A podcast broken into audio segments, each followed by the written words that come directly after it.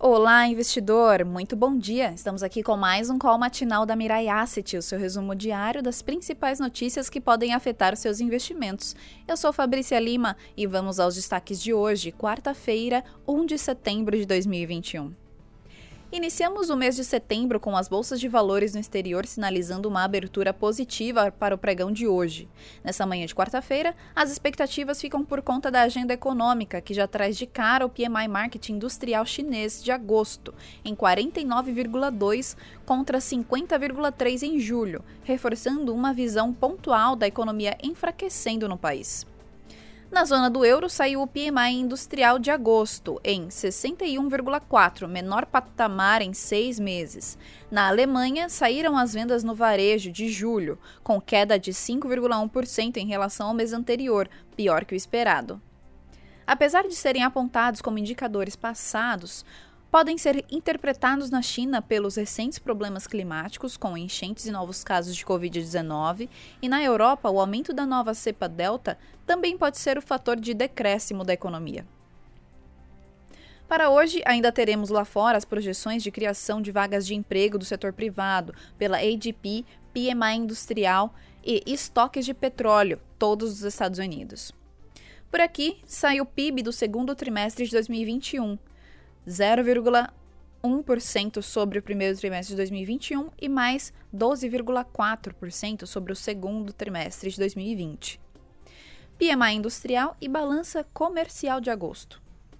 Hoje está marcado o encontro dos membros da OPEP+, para discussão da estratégia de continuar elevando a produção em 400 mil BPD pelos próximos meses, sendo que ao mesmo tempo está sendo retomadas as operações das refinarias e poços no Golfo do México, depois da passagem do furacão Ida, que perdeu força ao longo de sua passagem na região.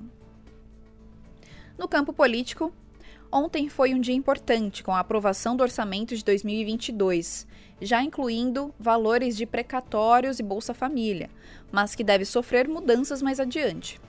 A proposta da reforma administrativa também caminhou e a questão do IR ainda está em discussão. Apesar dos ruídos seguirem forte em Brasília, os encaminhamentos pelo Congresso estão seguindo e isso é importante para acalmar os ânimos dos investidores, que seguem pautados por forte aversão ao risco e levaram o Ibovespa à condição de patinho feio do mercado acionário global. Hoje, aparentemente, o Ibovespa pode iniciar o dia impactado pelo PIB fraco, mas pode reverter e acompanhar o bom humor externo ao longo do dia. E essa foi a opinião dos nossos analistas fundamentalistas. Uh, e agora vamos aos principais índices e commodities. Na Ásia, as bolsas de valores fecharam em alta, com Nikkei em mais 1,29% e Xangai em mais 0,65%. Na Europa, as bolsas abriram em alta, com Londres em mais 0,67%, Alemanha em mais 0,20% e França em mais 1,02%. Nos Estados Unidos, os futuros das bolsas de valores abriram em alta, com Dow Jones em mais 0,35%, S&P em mais 0,36% e Nasdaq em mais 0,23%. O Ibovespa Futuro abriu em mais 0,24%, a 119.442 pontos. Dólar abriu em mais 0,18%, a R$ 5,16. Petróleo WTI em mais 0,06%, a 68,56 dólares o barril. Petróleo Brent em mais 0,01%, a 71,68 dólares o barril. Minério de ferro, Porto de Qingdao, em menos 6,66%, a 143,43 dólares a tonelada.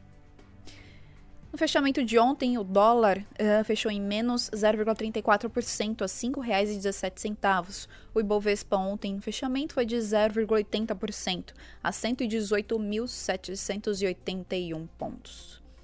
S&P 500 em menos 0,13%, Nasdaq em menos 0,44%, Selic acumulada no ano fica em 2,07% e a poupança acumulada no ano fica em 1,11%. Vamos agora aos principais destaques.